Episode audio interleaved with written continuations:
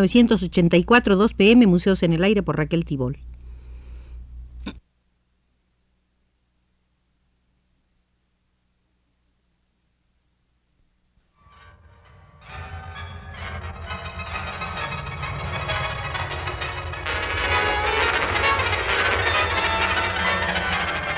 Museos en el Aire.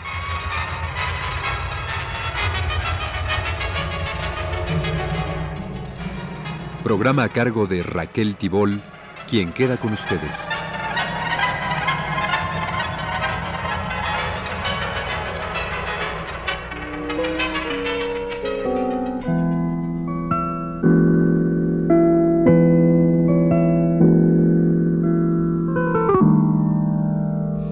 Visitaremos hoy el museo del profesor Ramón Ramírez, quien fuera investigador del Instituto de Investigaciones Económicas de la Universidad Nacional Autónoma de México, para encontrarnos con su estudio sobre los movimientos estudiantiles, realizado por el profesor Ramón Ramírez en 1968 con ejemplar honestidad. Al analizar lo genérico de los movimientos estudiantiles, Ramón Ramírez fijaba estos puntos la innegable orientación progresista y democrática de los mismos, pues normalmente impugnan y rechazan un sistema político y social basado en la utilidad y el beneficio como resortes morales y económicos. La unanimidad de los movimientos estudiantiles al condenar la política de atropello por parte de los Estados Unidos a la independencia y vida propia de los pueblos débiles expresada en el sentimiento antiautoritario y antiimperialista del conjunto de los movimientos estudiantiles. La aspiración de estos movimientos a ser vanguardia en la denuncia y negación de las estructuras de la sociedad contemporánea, misión que aunque no dejan de saber pertenece a la clase trabajadora, ésta no siempre la ejerce por permanecer en alarmante estado de pasividad, a juicio de los propios estudiantes. Las escasas reivindicaciones que como grupo específico tienen que exponer y la transformación inmediata de éstas en demandas que concuerdan con los intereses de la clase trabajadora y de los amplios estratos populares son otra prueba de la similitud de los movimientos estudiantiles con independencia del lugar en que se efectúen el rápido aumento del número de estudiantes como reflejo de la revolución técnica que en mayor o menor grado afecta a todos los países. A esto se agrega la conciencia unánime de que la actual forma de organización social en el régimen capitalista no permitirá el florecimiento de las posibilidades técnicas y humanas de la sociedad industrial moderna, de que el paro y el desempleo van en aumento, de que las posibilidades de ocupación cada día son más restringidas y los salarios menos atractivos. Se trata, pues, de una rebelión que opera en el marco de una concepción burguesa del mundo.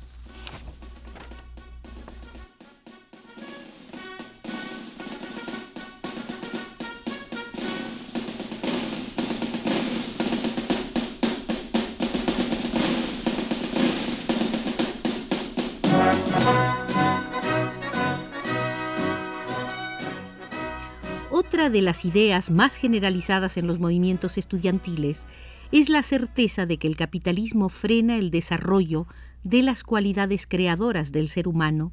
que como profesionistas y técnicos han de servir más que a, a intereses colectivos a los mezquinos de corporaciones privadas cuyo objetivo fundamental es el lucro personal, que han de ser integrados a un sistema económico y social cuyos propósitos y sentido les está prohibido discutir, negándoles a la vez su participación en la elaboración de la política social más aconsejable, así como en el señalamiento de los fines que al sistema productivo hay que imprimir. No debe omitirse que los jóvenes de la presente generación son dueños de una preparación e inquietud política propia y distinta a la de generaciones anteriores,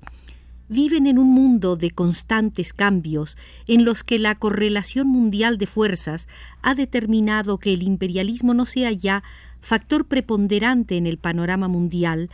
que más que a la ofensiva se encuentre a la defensiva. Todos estos hechos, junto a otros de acción activa y diaria, como los específicamente universitarios, las acciones masivas en favor de la paz mundial y contra las guerras intervencionistas y las discriminaciones raciales, han radicalizado la conciencia juvenil, situándola en múltiples países más a la izquierda de lo que está la conciencia social de la clase obrera. Hay que pensar para apreciar la situación en sus justas dimensiones históricas, que hace apenas unos 50 años la Juventud Europea Estudiantil de Italia y Alemania fue parte de las fuerzas de choque contra el proletariado. De ahí la gran importancia de que nuevas generaciones de jóvenes desplieguen grandes acciones democráticas y antiimperialistas. Tal trayectoria es la que en general han seguido los movimientos estudiantiles, lo mismo en Italia que en Francia, Alemania Federal, los Estados Unidos, Japón. En Francia, por ejemplo, los motivos que impulsaron a la llamada Revolución de Mayo fueron tan superficiales que no rozaban en lo más mínimo los principios y raíces del sistema. La lucha inicial tuvo por bandera la modificación de las arcaicas relaciones entre profesores y alumnos, los planes de enseñanza y la estructura y administración de las universidades insensibles a las grandes transformaciones sociales que se habían producido en las últimas décadas. Al término escaso de dos semanas de acción del estudiantado, se produjeron cambios radicales.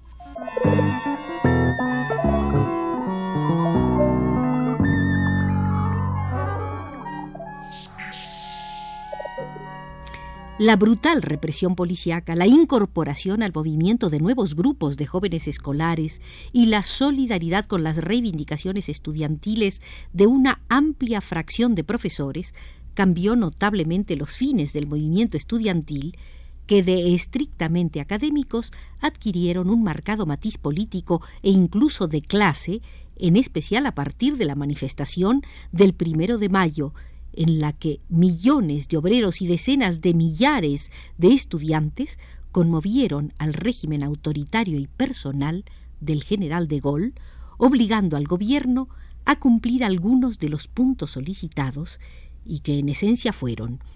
liberación de los estudiantes detenidos, retirada de las fuerzas policíacas del barrio latino, zona en que se desarrollaron las luchas estudiantiles, y reapertura de los centros de enseñanza superior que fueron clausurados por el gobierno. En junio de 1968 se celebraba en la ciudad de Praga un coloquio sobre los movimientos juveniles en los países capitalistas. En una de las sesiones, el italiano Giulietto Chiesa afirmó el movimiento estudiantil, aunque se desenvuelve en un terreno que comprende reivindicaciones relacionadas con el ordenamiento de los estudios, con la organización de la cultura y con otros problemas similares, parte de estos aspectos para luego pasar a una lucha más amplia en la que son puestos en litigio todas las facetas de la sociedad. Y otro italiano, Luigi Longo, agregaba, el movimiento estudiantil, con su acción reivindicativa en el cuadro del ordenamiento universitario, ha situado en el orden del día un cierto tipo de lucha contra el sistema y una serie de problemas de estrategia y de táctica. Por su parte, Rudi Dutschke, dirigente de la Federación de Estudiantes Socialistas Alemanes de Alemania Federal, sostenía el capitalismo anacrónico, desde hace decenios, debe mantenerse cada día artificialmente mediante un gigantesco sistema de maniobras tendientes a impedir la toma de conciencia de posibilidades históricas de emanación de los seres. Por su parte, Mark Rudd,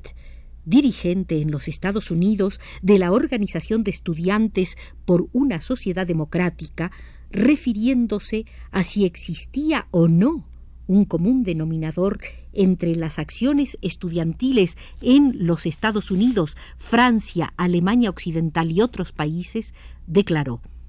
Desde luego, todos los movimientos revolucionarios estudiantiles ven como uno de sus principios objetivos la lucha contra el imperialismo norteamericano, que consideramos como uno de los principales elementos que afecta la vida contemporánea.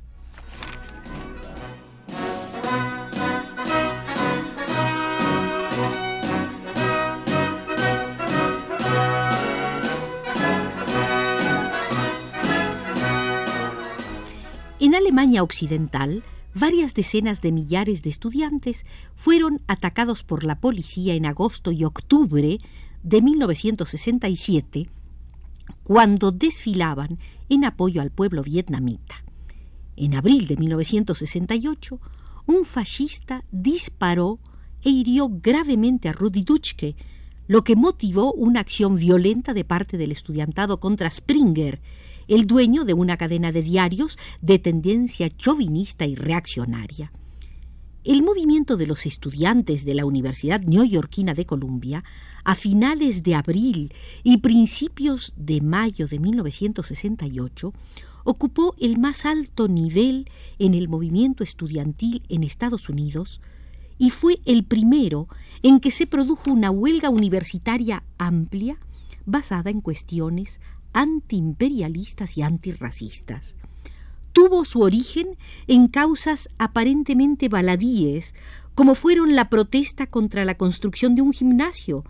que indicaba una velada discriminación en el uso de sus instalaciones con respecto a la comunidad negra y asimismo contra la situación de las relaciones entre la universidad y el Instituto para Análisis de Defensa, organismo subvencionado por el gobierno para la investigación en técnicas bélicas. La iniciación del movimiento se produjo en abril de 1968 como consecuencia de la consignación de seis estudiantes que en representación de un numeroso grupo presentó al director de la corporación un escrito en el que pedía que la universidad cortara sus lazos con el instituto para el análisis de defensa,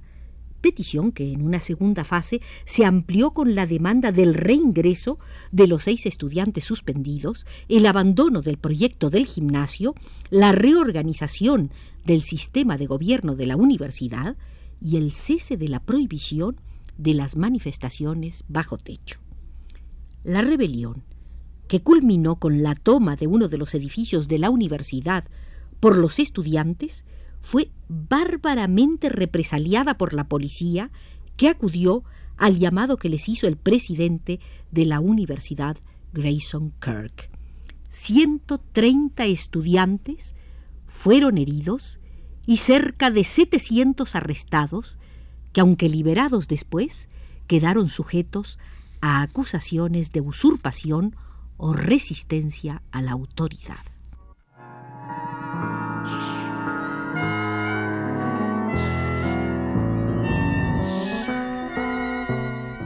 Hemos visitado el museo del profesor Ramón Ramírez, respetable investigador de los movimientos estudiantiles. A este museo volveremos si ustedes nos acompañan. Señalaron nuestro itinerario desde los controles Héctor Robles y Arturo Garro.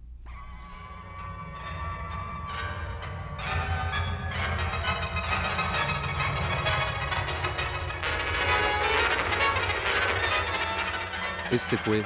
Museos en el Aire.